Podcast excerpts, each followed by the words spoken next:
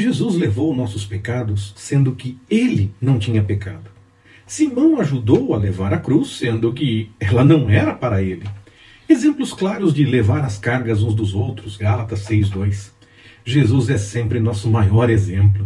Que possamos ajudar as pessoas, mesmo quando não tenhamos nenhum ganho aparente com isso.